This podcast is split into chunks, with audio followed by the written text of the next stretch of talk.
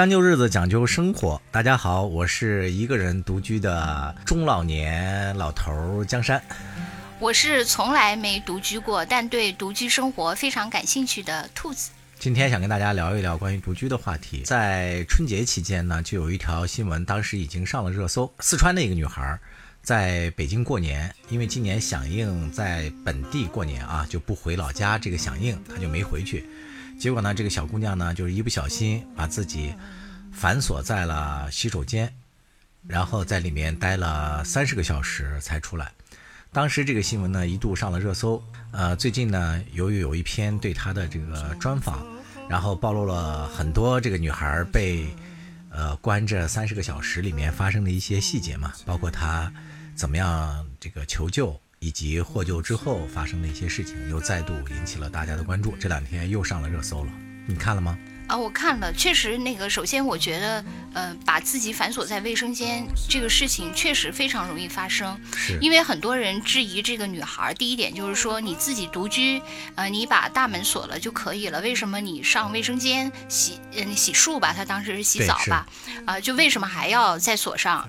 还不是洗澡，就是普通的洗漱啊！对你为什么还要再锁上卫生间？但他说，其实他并没有刻意的锁，只是因为那个球形的门锁是有一些问题的，就是他戴上以后，那个门就自动锁上了，然后就无论如何也打不开了。这个事情我在生活中也遇到过啊，但是呢，因为当时家里还有其他的人，所以就就是呼救这件事情就解决了。嗯，也有很多人说说那个呃，我就不会出这种事情，因为我任何时候都带着手机。其实我也是。是这样啊？是吗？对我任何时候都带着手机。我记得以前那个咱们同事就经常笑我嘛，就比如说你就是，比如说给你呃给你发微信。呃，那时候还没有微信，就给你发短信，你不一定回。但是我呢，从来都回，包括给我打电话，任何时候我都会接，因为我即使在洗澡的时候，我也会接。我记得以前咱们同事经常笑我，而且有时候还还故意的就要试看我是不是在洗澡的时候还接他电话。这个人好坏啊！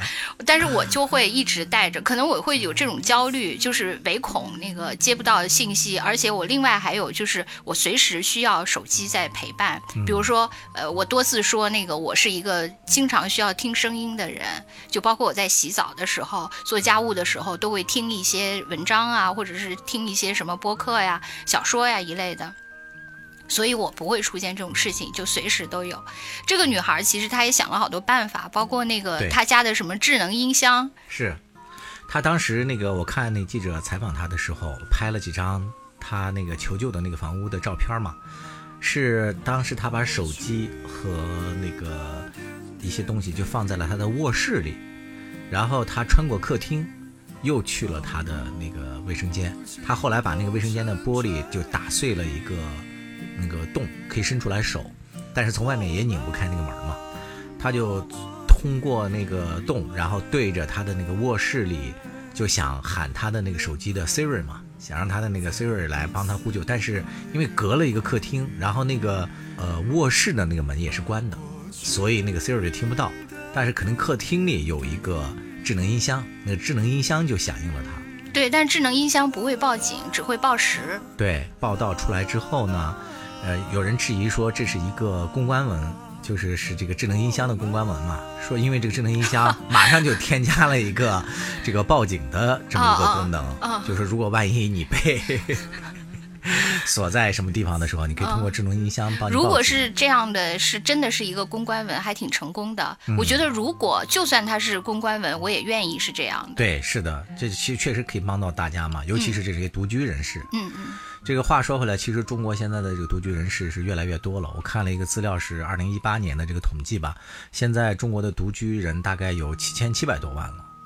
你像也是这个人口是对，尤其是在一线城市里可能更多。对，其实不只是有空巢老年这么一说，现在有很多的是空巢青年，还有空巢中年。那这些人他们一个人独居，在生活当中会遭遇什么样情况？又该怎么样树立一些？安全啊，或者一些意识，就是避免出现类似的情况。今天也想跟大家聊一聊。对，可能我觉得就是每一个阶段的空巢，它可能面对的主要问题都不一样。嗯，就是像刚才这个呃，就是这个年轻女孩儿，她呃被关，这个可能任何呃就是年龄段的人都会遇到，就好像有人还说说上海就是他为了呃应对这个这种情况，他主要是面对独居老人的，他有一些措施嘛，是就是说你你四十八小时，如果你没有出门，嗯呃，他就会启动那个报警的机制，就会来你家去探访，或者说他看你的那个用水量，如果你四十八小时还二十四小时，好像你的用水量是少于什么零点零一那个立方的，他就会觉得你可能有问题了。就是他这个措施还还挺人性的嘛，对相对来说可以救助一些老人。科技的进步啊，来帮助空巢老人。对，就是这两天就是看到那个就是一个人的情况，我就想到这两天特别热的一个那个货拉拉的那个事情嘛，就那个女孩儿，她其实也是一个就独居女孩儿嘛。对，我觉得那个我看她的那个经历的时候，我其实就想起来我自己。就是也有一个类似的，就是说一个女孩儿，她由于刚刚那个走向社会，它其实不太知道，就是应该怎样跟这个社会接触。他可能就是呃自我保护意识，就是那种呃很警醒的那种意识很强。但是这种呃意识呢，其实是你要建立在跟社会良好沟通的基础上，才是真正对自己的保护。对而不是只是单方面的，就是非常呃担心自己会呃遭到侵害。我记得是当时我还在上上学的时候，读研究生的时候，有一次呢，那个呃。我是当时在北京读书，然后我天津的有一个中学同学结婚，然后我就为了参加他的婚礼，我就专门从那个北京赶到天津，然后参加完他的婚礼已经很晚了。我当时一个人坐那个公共汽车，然后就是回家，就回到我在天津的家。当时我我家里也只有我一个人，所以那天我就非常紧张，因为就担心已经很晚了，而且我还要回到一个只有我自己的家里，所以当时在公共汽车上，我也是一个高度警醒的状态，就唯恐遇到任何危险。结果这个时候，那个我旁边有一个男的，然后他呢，那个就是我就感觉好像他对我很不善意，我就。好像就是马上这种自我保护的这个那个刺就立了起来，我就很就一直躲着他，可能大概我的那个呃表情也显示出我很紧张，或者甚至对他有一点厌恶。然后呢，我就觉得当我是这种情况的时候，他的反应更激烈，就是我们俩形成了一种对峙的局面，以至于后来我就那个提前下车了。哎呦提前下车了以后，他居然追着我也下来了。妈呀！然后我记得我们俩还居然上演了一一出，就是在那个黑夜的晚上，在路上追跑的那种情节。然后最后我就一直在前面跑，他就一直在后面追。最后我终于碰到了一个警察，然后我就跟那个警察说：“我说这个人在追我。”然后结果这个人呢，就是后来我们就都 变成在警察那儿去说理。这个人就认为这个人大概那天晚上喝了一点酒，然后在那个呃公共汽车上，他就觉得我对他特别的厌恶。就他因此就激起了他的愤怒，啊，他以为你是嫌弃他身上的酒气之类的，呃，或者怎样，反正他认为我看不起他或怎样，就是他肯定因为可能生活中也有一些不顺利，大概遭遇了一些什么，那天可能借酒浇愁，然后那个呃，在车上遇到了我这样一个人，就是正好就印证了他心里一看这个社会上果然有人对我很厌恶，我觉得大概可能是这样一个我脑补的情节，然后我们俩就上就是形成了这种冲突的局面，最后到警察那儿，他就说：“他说你为什么那个这么厌恶我？我怎么你了？”我说：“我觉得很危险，我以为你要对我怎样。”就当时就是这样，我觉得可能就是说我是属于那个防卫过当，因为我当时很紧张，我唯恐那个危险发生。但是你看我，我当时就想，我唯恐危险发生，你看现在就有一个潜在的危险吧。而恰恰那个人的心里当时又是很不痛快的那么一个局面，所以我们俩就这样对上了，反而给我带来了意想不到的危险。如果那天不是后来遇到了警察，我还不知道是一个什么样的结果。我觉得可能就是因为我只有这个自我保护的意识，但是不知道应该跟怎样跟这个社会沟通，反而给自己带来了意想不到的危险。对，反而激怒了这个潜在的。对，我觉得那个货拉拉的这个女孩可能她也有这个问题。对就是说她自己肯定一个人，她可能是她是发生在长沙的，是吧？嗯她自己是湖南人，但是应该不是长沙人，所以她也是算在那个异乡自己这样打工，可能刚毕业。不不久吧，他二十三岁嘛，应该可能工作了一两年吧。我估计他可能也是就是自己在异乡，然后首先非常节俭。我觉得，呃，可能刚毕业的人，尤其是想靠自己独立生活的女孩，可能都会这样吧。就是，嗯，可能她也不是一个什么呃富贵之家出身的那么一个女孩。有人说说她月薪两万什么的，一万八啊。有人是，但是有人又纠正她其实是算上了年终奖，那个月大概是两万块钱。总之吧，不管她收入怎样，我觉得可能对一个刚毕业的女孩来说，她都想呃节俭的过日子，每一分钱都想那个呃就是省着。但是这。他的这个主观的意愿是没错，但是你呃，包括他自我保护的这个意识，但是你落到这个现实，就跟我当年在夜晚 会形成了一种那个呃街上互追的那么一种局面一样，就是你由于你自己太保护自己，反而把自己置于了一种意想不到的危险的境地。对。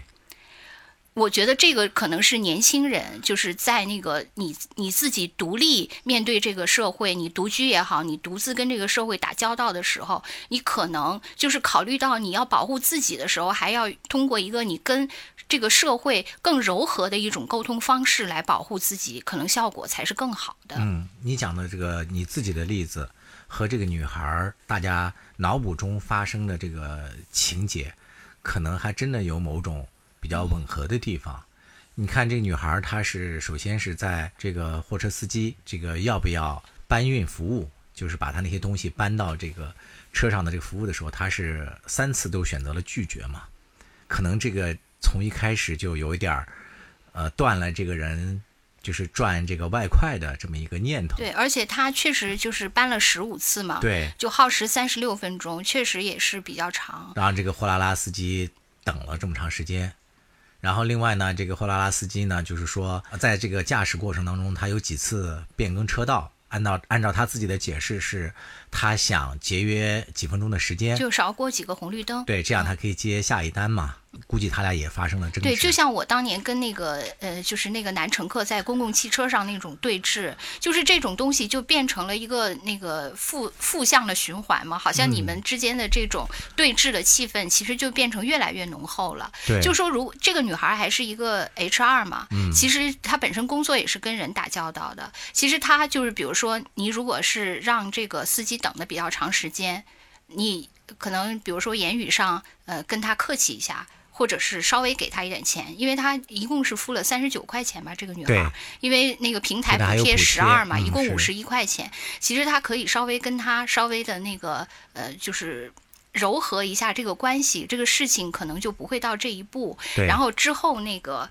那个就是也不会，就像就像我跟那个乘男乘客一样，我们俩最后升级到这样的一个 地步。对，但是我就是比较幸运，没有那个到达那个最可怕的那一步，其实就是差一点儿。就是你如果没有遇到那个警察，也挺危险的。对，就是就是他最后这个事情发生到这个地步，肯定都是我们不愿意见到的。但是我们现在就是说，从一个呃初入社会的一个。独居的人士，嗯，他面对社会的时候，他怎么样处理，才让自己处在一个相对来说更呃安全的境地？就从这个角度上来说的。说到你们两个的这个不同的遭遇啊，目前来看，好像可以归结为运气的程度，就是你比他运气要好一些嘛，嗯，是吧？你遇到了一个警察，不然这个结果真的难说，因为可能你们面临的都是呃同样的一个就是复杂的人性。那个司机是吧？货拉拉那个司机，呃，在这个过程当中，到底和这个那个女乘客之间发生了什么事情？然后有没有一些言语的这种冲突？我们现在可能确实也没有办法完全的还原嘛。但是你是还原了这样一个过程了。实际上当时那个人心里面的那个人性，咱们经常讲，就是所谓的善恶一念之间嘛。对，真的是善恶一念之间。就是我又回到，就是那天晚上，后来在那个警察的调解下，我跟那个。那个男子就算是那个这件事情就过去了，而且最后我觉得我们俩言归于好，我甚至心里觉得我有点儿冒犯了他。对对对，他可能也觉得他有点表现太过了，就反而在那种我们还达到了一个相对来说比较和谐的局面。嗯，就可能真的就是呃某一个在这个过程中某一个元素就让这个事情的走向整个就变了。嗯。如果那个警察他也可以，就是他在他可能调解我们，但是我们可能继续在他面前争吵，最后双方都那个撕破脸，那个那个愤怒而去。但是最后我们俩其实是在那个言归于好，互相都谅解了对方。对，是说到这个人性的话，确实它是复杂又多变的。嗯，你看咱们最早开的是说的这个被关了三十个小时的这个女孩，她在她的这个邻居当中所遭遇的这些。对他的这个态度也不一样。他在这求助过程当中，他当时把那个花洒给拆下来了，就一直在敲他们家的那个那个水管嘛。其中比较让他绝望的是，其实有一个阿姨，他当然是听声音听出来的啊，是一个阿姨，已经听到了他被关在里面。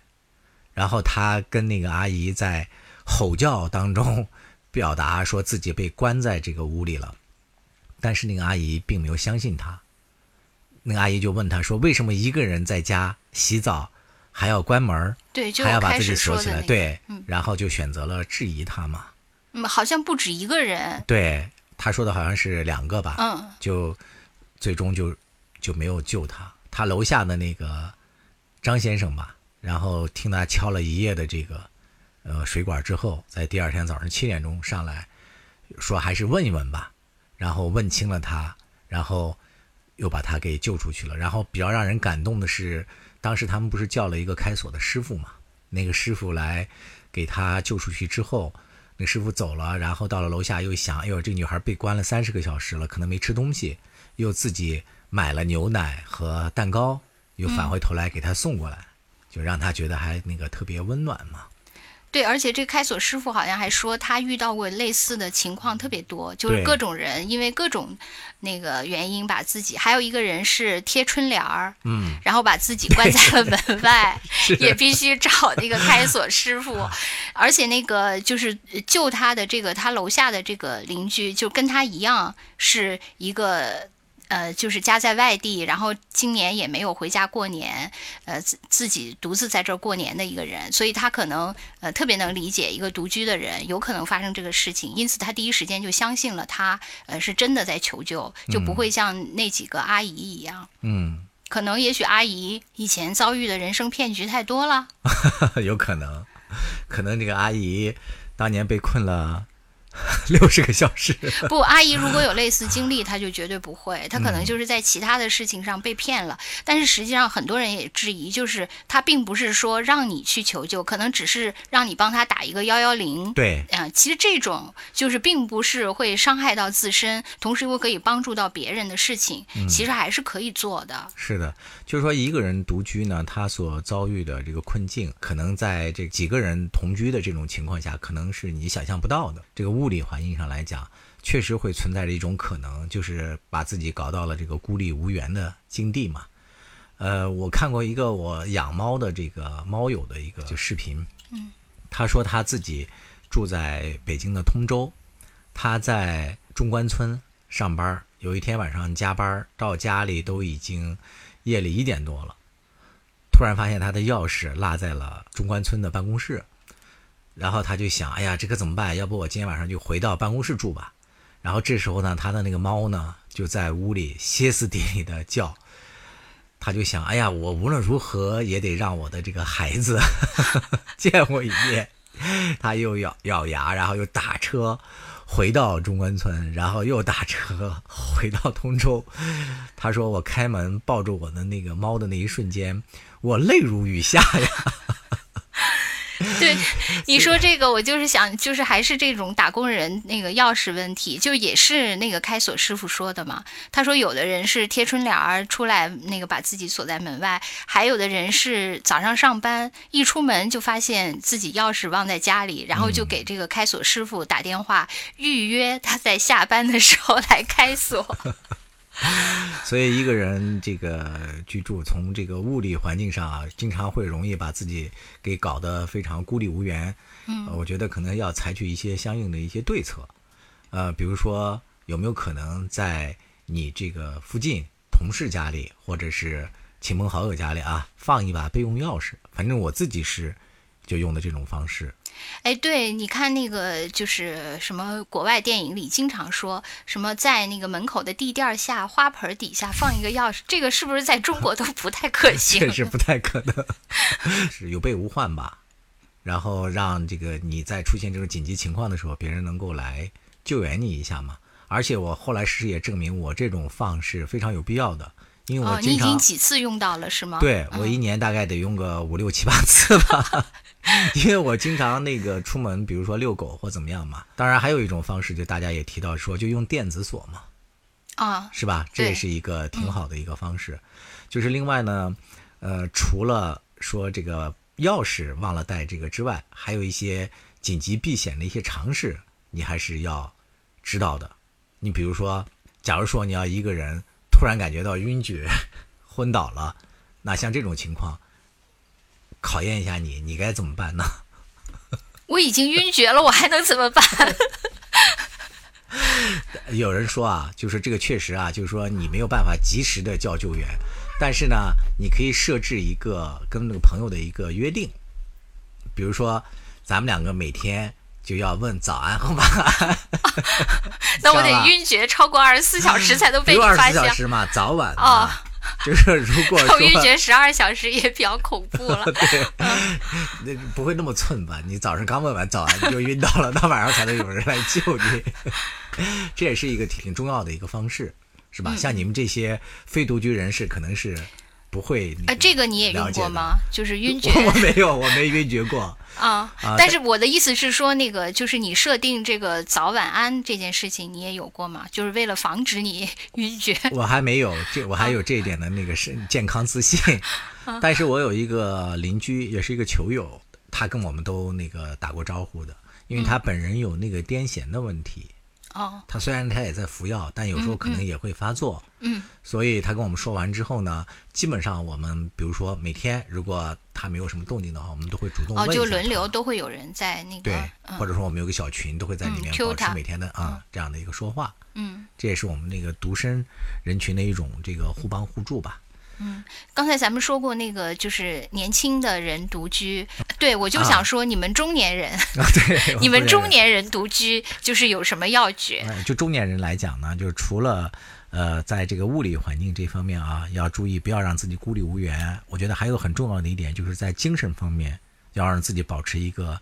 呃健康的精神，这个也特别重要。就是你看这个新冠爆发以来，我看了有一个调查，英国的一个那个社会学家做的吧，他说从这个新冠呃疫情开始爆发以来啊、他追踪了大概一万多名的呃这样的也是在这个家里独居的人士，就是说独居呢大概呢会让抑郁症的增加这样的一个攀升率吧，大概达到百分之三十左右。根据他们以往的一个呃统计结果，不一定在当时显示的，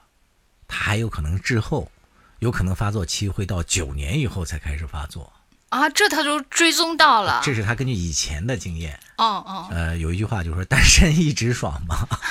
但是可能看完了这句话之后，爽完火葬场 是吧？对，爽完火葬场还是要要那个注意一下吧。我觉得，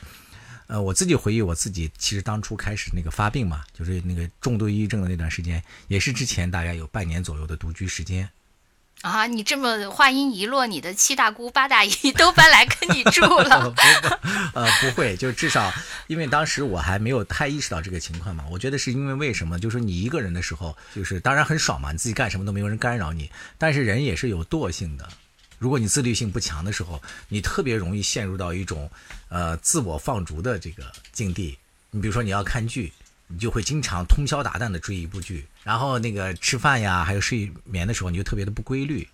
然后另外呢，你可能就是也不太愿意出门见人，就越来越自闭嘛，就非常容易进入到这样的一个恶性循环里面去。我觉得这个是中年人士特别要注意的。嗯，我觉得我自己呃也有独居的时候，然后我独居的时候，我觉得我是那个两个极端，就是一个极端是那个我会特别认真的收拾房间，因为你跟呃其他人住在一起的时候，其他人有他自己的生活习惯，我觉得呃就是很多人都是喜欢把家里的东西随便摆放，虽然很杂乱，但他自己随时都能拿到嘛。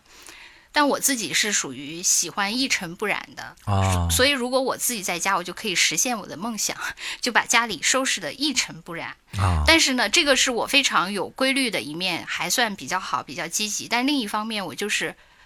对吃饭。呃，非常非常的随便，啊彻底放弃。就是我自己住的时候，我可以做到绝不开火，哇，那你叫外卖吗？我也很少叫外卖，我基本就是呃吃巧克力、吃蛋糕，哦是就是基本上是这些，就是吃成品，嗯就其实非常不健康，而且也很少吃，很不规律，除非特别饿的时候才会吃。嗯所以呢，呃，我觉得我也很难做到，就是我一方面呃在那个家庭秩序上非常自律，但是在自我内心的秩序上又非常放纵。所以我觉得人真的很难把自己独居的时候，就是各方面身心和外部都调整到一个非常理想、非常那个健康的、舒适又舒适的状态。我觉得是真的很难。确实挺难的。嗯，咱们在做这个节目之前，我本身也问了一些我的那个周边的单身的这个人群嘛，然后那个大家呢，可能对这个话题呢就稍微有一点戒备，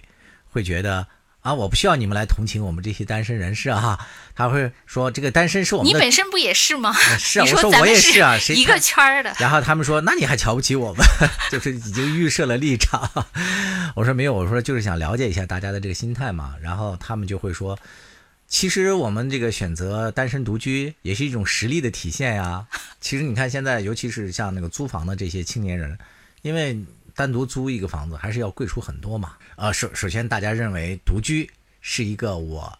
能够呃实现那个自我自由的一个很重要的一个物理居住条件的一个保障，对这个还是比较那个持自豪态度的。我说，那你怎么解决自己的这种孤独感的这个问题呢？嗯，大部分人都会回答说，现在的这个网络社交这么发达，我并没有觉得孤独。如果我实在觉得就是呃很无趣的时候，我可以跟朋友再约见呀。就是大家反而没有独居，反而不孤独，好像是现在很多，我觉得我身边的这些朋友吧，他们在看起来还都是处理的比较好的。我自己也觉得，就是从那个精神上不是很孤独。。对，但是只是说，嗯、你自己其实没法把你的整个的生活的节奏就调理为非常合适。我觉得这个就比较难，就是是啊、容易在各方面，就是无论是你对对对，你说的这个有有这么一句话，好像我忘了是哪个名人说的，他说就一个人的时候没有晚餐，我一个人的时候，一天三顿都没有。没有三餐，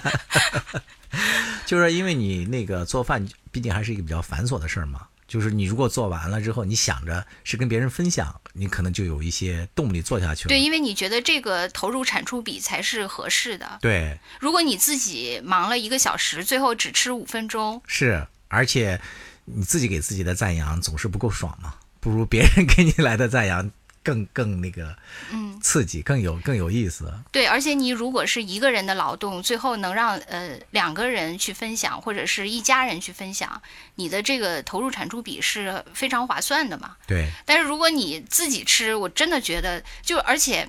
我从来没觉得我自己做过什么很美味，就是如果只为我自己，好像我自己每次做的时候都很糟糕，是为什么呢？跟吃饭的心情有关吧。就可能其实饭菜水平本身并没有特别大的差异，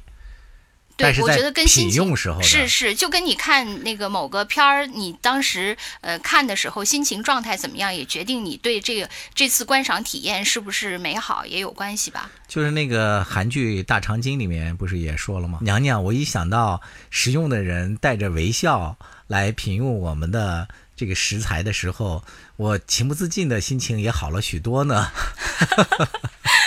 是不是？你这个是日本翻译的吗？怎么感觉有点日语的味道？另外那个就是还是一个例子，就是比如说我妈不是特别喜欢烤面包吗？我自己在家吃我妈的面包，从来都觉得很平庸啊但是如果带来跟你分享的时候，我突然觉得，哎，我妈的面包还蛮美味的。哎，客观的讲，你妈做的这个面包真的很好吃。但我在家从来没有体会到，就是你只有跟别人分享的时候，时候啊从别人那儿得到了认可，嗯就好像你得到了一个客观上这个社会的评价一样。啊，而且你，呃，而且这个资源一下变成了由冗余变成了稀缺，就是本来这个面包扔在那儿我都不想吃的，啊对对对但是跟你在一起，我们俩需要一起抢，这个所以它就变得分外的美味。这个我出身农村的，我可以用这个农村的一个饲养现象 来解答。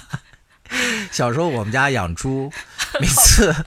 我妈总要至少养养那个两个起步，我就老问她，我说咱们家冬天就吃一一头，为什么要养这么多？然后我妈就说一只猪养不壮。因为他总不吃，你知道吧？然后两只以后迅速，他们就开始进入了竞争模式。所以以后那个大家就是呃养孩子的也必须都生两个以上，养猫养狗的也不能只养一只。对，我话说回来啊，就说到大家的这种选择，我觉得其实两个人有两个人的这个精彩啊，有两个人的幸福，但是。呃，如果说一个人生活是他经过深思熟虑之后的一种选择，我觉得一个人生活也有一个人的精彩。啊，我这几天看了一个小视频，就是讲的是贝加尔湖畔的一个老奶奶。哦，我们终于进入了老年独居。对，这个老奶奶呢，呃，一个人啊，住在冬天零下四十度的贝加尔湖畔。你想想，光这一幅场景，这几个关键词一描述，你就觉得可能是特别的凄凉，是不是？就首先是什么那个三套车，我不觉得啊，你不觉得吗？是你的联想是什么？因为哎，贝加尔湖是不是就是那个跟什么唐努乌梁海什么的都很近啊？对，是我记得以前我有一次听那个沈志华的一个讲座。就沈志华是就是 研究那个朝鲜战争特别有名的，就是还有中苏关系特别有名的一个学者嘛。后来他好像近几年在研究那个中国的周边的那个疆域，嗯，就其中他好像就自己把那个周国就是中国周边跟那个其他呃国家接壤的地方走了一遍，然后包括他就是唐努乌梁海，嗯，他去了以后他就说那个唐努乌梁海因为以前是中国的嘛，对。好像普京最后把它选成了那个度假胜地，就普京经常去那儿度假，什么骑马呀，在那个奔腾啊，就是搞得还挺有画面感的。然后那个沈志华就说：“他说他去了唐努乌梁海，深深的感叹，真的是大好河山。”嗯，所以就是唐努乌梁海是很美的。嗯，如果贝加尔湖在那边，应该除了冬天以外，其他还是蛮美的。虽然那边的冬天贝加尔湖历史上也曾经是中国的领域嘛。这个贝加尔湖啊，是在你的描述当中是夏天很美丽，但冬天其实是挺残酷的。那冬天常年是零下四十多度嘛。然后这个老奶奶呢，就一个人住在这个贝加尔湖畔，她自己的一个小木屋里。这个小木屋离他们那个最近的这个村子，大概还要有一个多小时的这个，如果那个步行的话，有这么的一个路程。但这个老奶奶呢，就看这个视频的这个表述呢。还是生活的非常自由自在的，她就像一个滑行在贝加尔湖冰面上的一个，呃，冰雪女王。她滑冰刀的速度还挺快的，你根本看不出来是一个八十多岁的人。她还养了两只狗，嗯，这个老奶奶她的对人生的认知也挺感人的。她就是在这个视频里，她就说。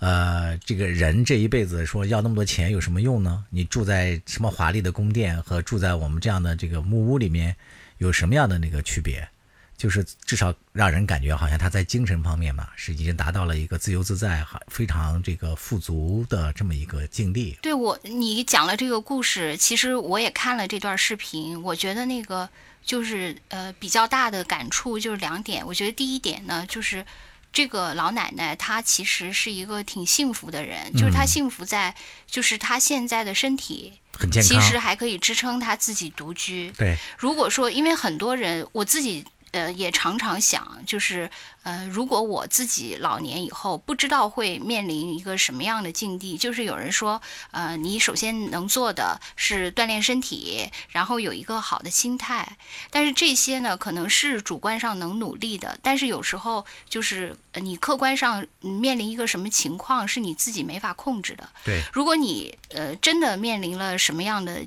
疾病。可能都不是你心态好可以改变的，因为你没法独立生活，你需要靠别人的帮助，你需要呃打扰别人的生活，那个可能就不是你自己一个人的心态能解决的。嗯所以我就觉得，呃，如果一个人他到呃老年就还能有一个健康的身体，可以自理，我觉得这个就是人生最大的幸福。对然后他之后也能呃比较安然的度过剩下的岁月，而不是呃就是忽然间因为疾病啊或者种种情况陷入了一个特别困窘的地步。嗯这个是我想说的第一点。第二点，我就觉得，呃，他说的就是任何的宫殿、任何堂皇的建筑都不能替代他现在这份自在。我也特别特别的羡慕，真的特别羡慕，因为我觉得，呃，就是如果我能把自然当成我的宫殿，那就是最大最大的幸福。对，因为这个宫殿是比任何宫殿都更壮丽的。嗯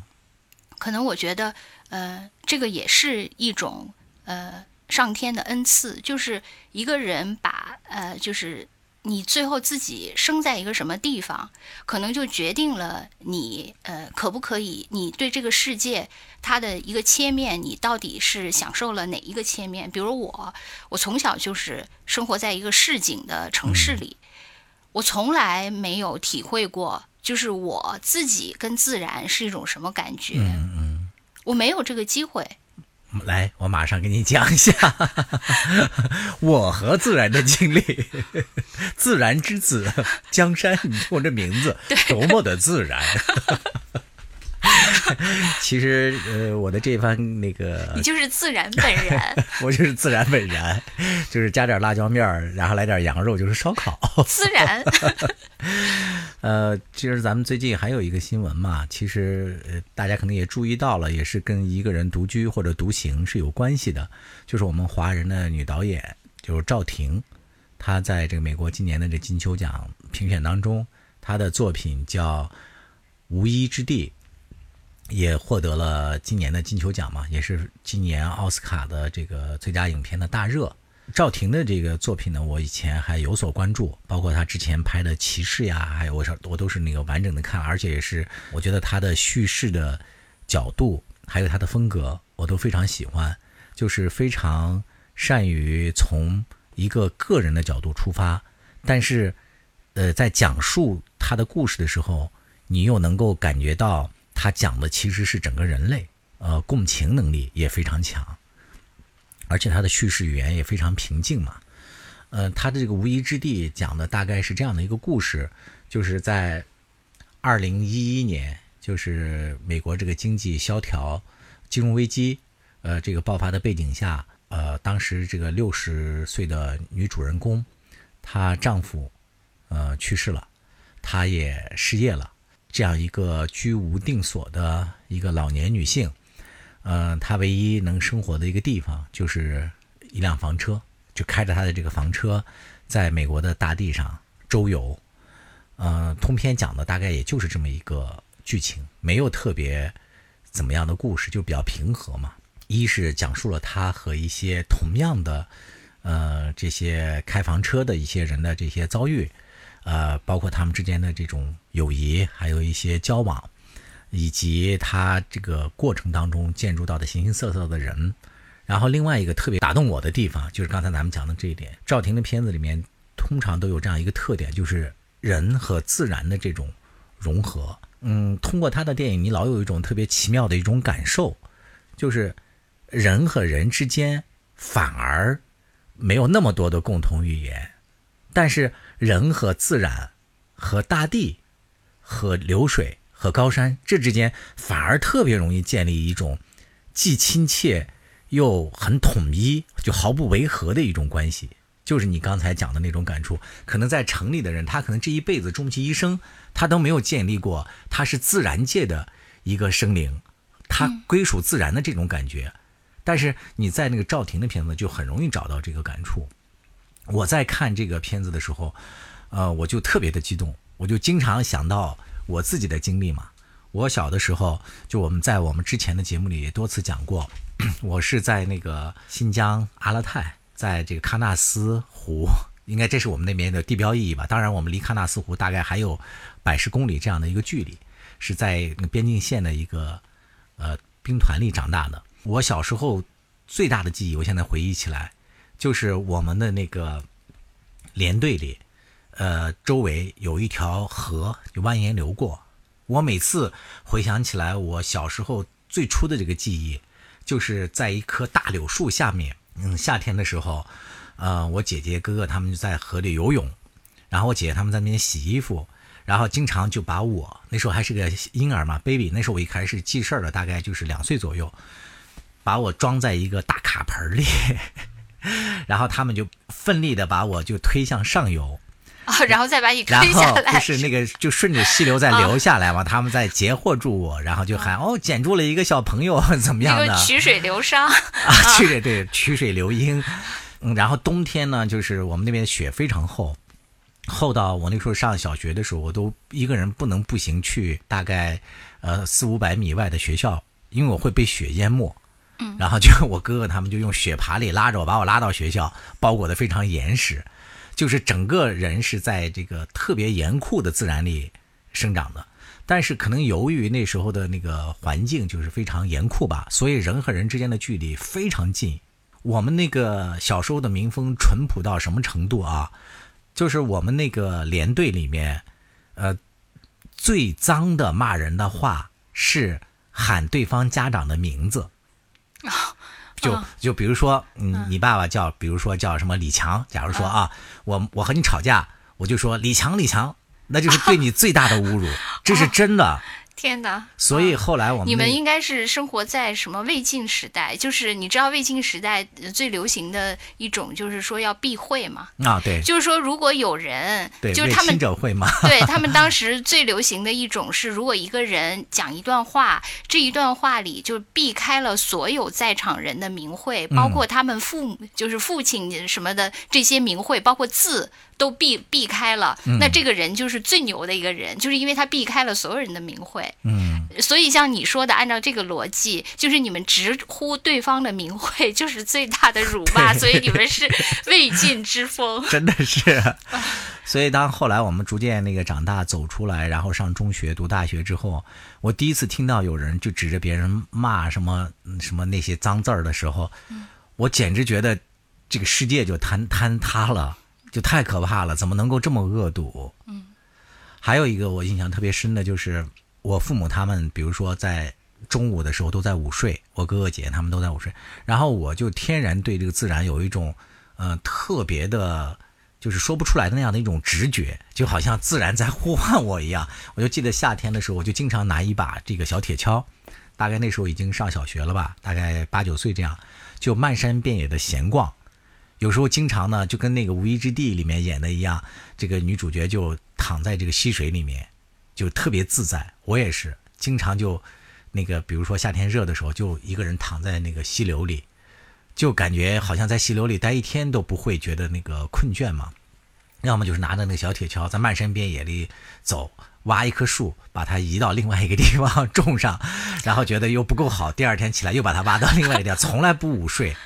因为总觉得好像山野里面就是特别吸引我，还有那些什么和小伙伴们去采蘑菇啊，或者怎么样的，就是那种自在的那个呼唤呢，就是一度让我觉得我自己是不是不太正常？因为其他人都在午睡，另外呢，还有我身边的这些人呢，就争先恐后的，就是呃，长大工作以后就去城里面去工作了，或者怎么样了，就不太羡慕那个农村的生活了嘛。但是我直到现在，你要问我我最想要过的生活是什么，我依然是。我想回归农村，去搞一片地，去在那里面住。如果能够有一个正常的收入啊，就能让养活自己的话，我最愿意过的生活就是回到那片那个土地去。所以就是贝加尔湖老奶奶，你是喀纳斯湖老老爷爷。对，这个有一次在家里吃饭的时候，无意中说出这个事儿，其实我才意识到，有此那个想法的不止我一个，就是我二姐夫，实际上比我还要。更回归自然，因为我二姐夫他是一个那个长途货车司机，就是跑那种大货运的嘛。嗯。当然后来他年纪大了之后就跑不太动了，他就把家里的那些货车都卖了。当然他自己现在还在做一些那个开了个玉石店，就卖那个玉器嘛。因为我们新疆的那个和田玉什么的也都不错。他的那个之前的大概十年前吧，他有一个习惯，就是他跟着一群淘金的人，就在。新疆的戈壁滩上，四处的去就是名义上是淘金，实际上就跟办旅行、办那个什么一样。因为其实那个近几年国家管控也比较严格了嘛，也不让大家淘金了，所以他那帮哥们儿现在也都不再做这个事儿了。我就记得他们当年的时候，就是基本上就拿一个淘金仪，就在荒山野岭里去一转转，就大概半个月左右。比如说什么阿尔泰山呀，什么昆仑山呀，这些天山呀，他就就风餐露宿是吗？对，就是风餐露宿，就带一个帐篷，然后开一个那个越野车，然后经常就是还会，比如说遭遇到什么狼群啊、羚羊群啊，或者什么这些事儿啊，就是你会觉得他们很苦。但是我二姐夫跟我们聊天的时候，就经常看着我们那个朝九晚五的生活，他会悠悠的叹口气说：“这哪是人过的日子呀、你 明白吧？他们其实过的就是也是和那个大自然就是完全打成一片的这种生活。他说他在城市里面每待可能待不了两个星期，他就必须要开车到郊区或到山里面去待一段时间。嗯，然后他说他在城里他会喘不过来气，他每次到了山里呢，他还有一些特别奇怪的一些举动。比如说，因为新疆这几年有一些那个一些捡石头的一些热潮嘛，好多人去那个旷野上捡一些，不是呃，有是捡，有的人是去追陨石，有些人是捡那个玉石，然后有些人为了捡那个石头，就比如说他在现场不能判断这个石头有没有玉的时候，他就会粗暴的把两块大石头砸在一起，然后让它裂开。对对对，他当场就砸开砸裂了。如果里面有好石头，他就带走嘛。二姐夫如果在旷野里见到这些被打碎的石头的时候，他特别生气，他会咒骂，就是哪个缺德的把你们砸烂，然后他会把两块石头再合到一起，嗯，还要对他核实。我一开始以为他是开玩笑，后来我发现他，我跟他去过几次，我发现他所有的这些行动都是自发的。就后来我就觉得，哎呀，我这个货车司机的二姐夫是一个特别失意的存在。他在他的这个灵魂里头还有一些固执的一些坚守。哎，他是你以前讲过的，就是有一次在外面突然听到了那个一首歌，就突呃一首曲子，就突然特别想回 家，对就是结果就是回家，就是肯尼金的那个回家。就是他，就是他、啊，嗯，现在我跟他就特别聊得来，我就觉得他的嗯好多看法呀，还有一些观念呀，就跟我就很接近。但是这些人他可能在适应都市生活的时候，嗯，他虽然也有家庭，然后也是在都市里生活，但我感觉他反而是一种精神上的独居，就是他在城市里反而不能很好的融入社会。就是像你刚才说的这一段，就是我的理解，我觉得就是首先，呃，一个小孩儿他可能在童年的时候对所有的世界一切都充满了好奇。我就想我小的时候，其实也是，呃，在我因为我没有那么像你那么广阔的天地，我可能只有我们当时住的一个院子，可能我对那个院子里的每个角落都跟我的小伙伴儿特别好奇。嗯，其实那个天地现在想起来很小，但当时就是对你们的世界嘛。对，但当时对那个世界的每一个角落都特别特别好奇，去探索。但是后来长大了以后，因为城市的生活密度太密了嘛，就我没有像你有那么长时间的空间在这个大自然里，我很快就就在那个人的那个密度里把我给窒息了，我就已经忘了周围的那个小天地了。然后呃，投入到这个以后，你让我再回到。那个大自然，我其实即使小时候那个小天地也不是一个大自然，你把我放归到大自然，比如说偶尔我出去玩儿，可能会跟大自然接触，但由于我从来没有接触过，我反而是恐惧的。对，就是我那个时候觉得自己非常非常孤单，就是面对着一片陌生的呃什么山川河流，我会尤其是在夜晚，我我跟你说过我有夜晚恐惧嘛，嗯，我会觉得很孤独，不知道应该怎么办，就是很无所适从，非常惶恐。但是我就觉得像。如果你就是从小在那样的环境里，呃，第一，我是我以前说过好多次，我觉得你是那个基因刻写特别深刻的人嘛，就是像呃男的以前或者人类以前早期什么狩猎呀，在山野间奔跑呀，你的那个那种那个基因刻写是特别深刻的，在好多事情上，我觉得你的刻写都特别深刻嘛，什么采摘各种，对对对。你说喜欢逛超市，挖野菜，等等等等，就是这个刻对。对本身就是特别深刻的，而且呢，其实如果说呃让我能呃写重生文，重新选择，就是我愿意一直生活在大自然，还是愿意生活在人群里？我肯定愿意生活在大自然，因为人群里的矛盾冲突太多了，嗯，就是你需要你的技巧也特别多。对，可是你在大自然，因为就是好像你就像嗯。那个一粒尘埃、是。一朵花，对于大自然，或者你就像一个小蚂蚁、一一个小飞虫一样，嗯。就是大自然它对你的包容，是的，就是完全你是可以特别放心的投入它那么巨大的怀抱的。就是在这个赵婷的这个影片里，也会给人这样的一种感觉，尤其是这个主人公在一个陌生的城市里穿梭，或者是和一些人交谈的时候，当然是以那个好人居多了，但是往往那些人类之间的陌生，还有一些恶意，都会让人感到特别的，就是冰冷嘛。反倒是大自然，它给你永恒的、同样温情的回报。不论是这个流水，它能洗涤你的身心，还有是那个果实，它能够滋养你嘛，都会让你感到一种踏实。对，所以我真的特别希望你成为喀纳斯湖老爷爷。我我以为说喀纳斯湖湖怪，又回到那个老话题了，是不是又得去开客栈了？呃，我觉得就是人到底是喜欢在自然里散养，还是在都市温室里面，呃，这么去成长？我觉得没有所谓的高下嘛。最重要的一点是能够让你自己的呃身心都能够得到放松，得到舒展。而不是说只是简单的活着，能够让你找到一种生活的感觉，让你感觉到自己呃精神在放松，然后也每天能够成长，能够感到一种安稳和一种呃幸福吧，能够能找到这种感觉，我觉得是很高的境界了。就是最好就是，我觉得可能在自然里更容易自在，对，就是在呃都市里可能很难自在。是的，是的，就是咱们俩录节目之前，你呃问我，就是曾经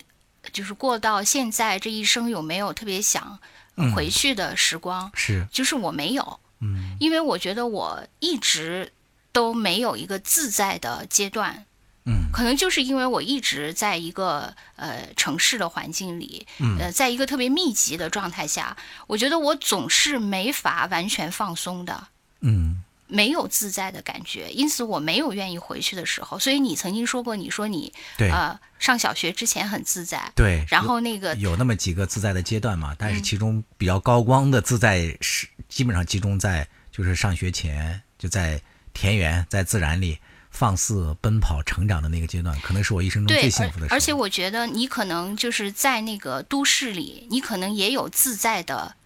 时候，但是非常短暂，因为那种平衡瞬间就会被打破因为你周围的因素实在太多了。对就是那个平衡就是脆弱到，就像我这样的人，可能一辈子都没有遇到过一次，但嗯有的人可能技巧比较高超或者机遇比较好，他可能会有几个自在的时刻，但是我觉得没法持久。但是你在自然中。尤其是你可能就像你一样，从小就生活在自然，可能会有很长时间很很舒适的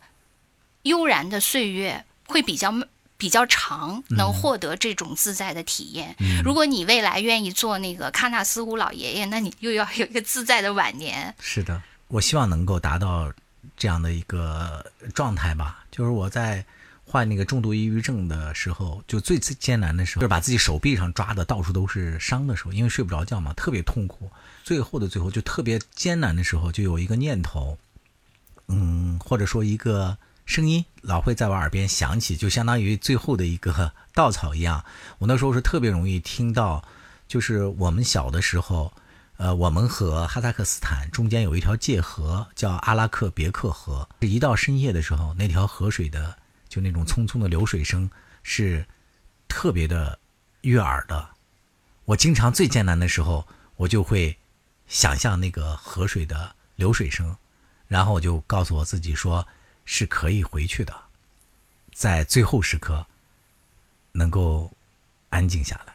可能就是你面对自然的时候，你就是既能得到自然的抚慰，同时又会感觉到自己的渺小，因此也没有那么在意。对，这个说的特别的重要，你就会觉得，就是人类的悲欢可能并不相同，但有时候往往反而就是默默无语的这些山啊，河啊，这树木啊，好像好更值得你去信任一样。那你赶紧带我去喀纳斯。可以，你看我作为一个城市被异化的人，我几次想去喀纳斯，我都没有鼓起勇气。你先得克服你自己的洁癖。对，因为你你就想被异化的人，当他想融入大自然的时候，他首先要克服自己被异化的每一个环节。嗯他首先想的是这些。嗯我为什么每次都没有鼓起勇气去喀纳斯？我就觉得，首先我住的问题我不能解决，其次可能气候的问题我又那个有有些担心，然后我又想，哎，我一定要在它最美的时候，可能就那两天要去，等等等等，就是各种限制我的环呃那个环节，就是我从来没有一个瞬间能抛开这些，去真正的像你说的，我小的时候我就持一个小镰刀 去那个那个山间洼洼溪水上躺一躺，因为态度也都不一样嘛。我就是你说的这种都是去消费，是吧？而我们说的更多的是去和他生活，和他共存，和他在一起。对，所以以前我们说过，如果你真的想体味一个地方的是呃日子，你一定要在那个地方生活半年以上，你才不是一个游客、一个消费者的心态，你才能呃就是体会到当地的生活。这个在城市，在你以前我想的都是去那些城市里生活，什么去苏州吃吃什么苏式面啊，去杭州那个西湖边怎样怎样，以前想的都是这个。现在我选项又多了，我也要体会一下那个。真的可以值得一去。我就阿勒泰了，我就准备以后在那个呃中哈边境，你的这个以后会变成我们这个阿勒泰的兔子的。阿勒泰有兔子吗？有啊，阿勒泰兔子还挺多的。哦，是吗？对哎，你看我们兔子其实也是不畏严寒的，也是可以生活在大自然的。但是我从小就是生被活是有点伤感，日子似包浆。你在将就的活着，总有讲究的念想。将进酒，不打烊。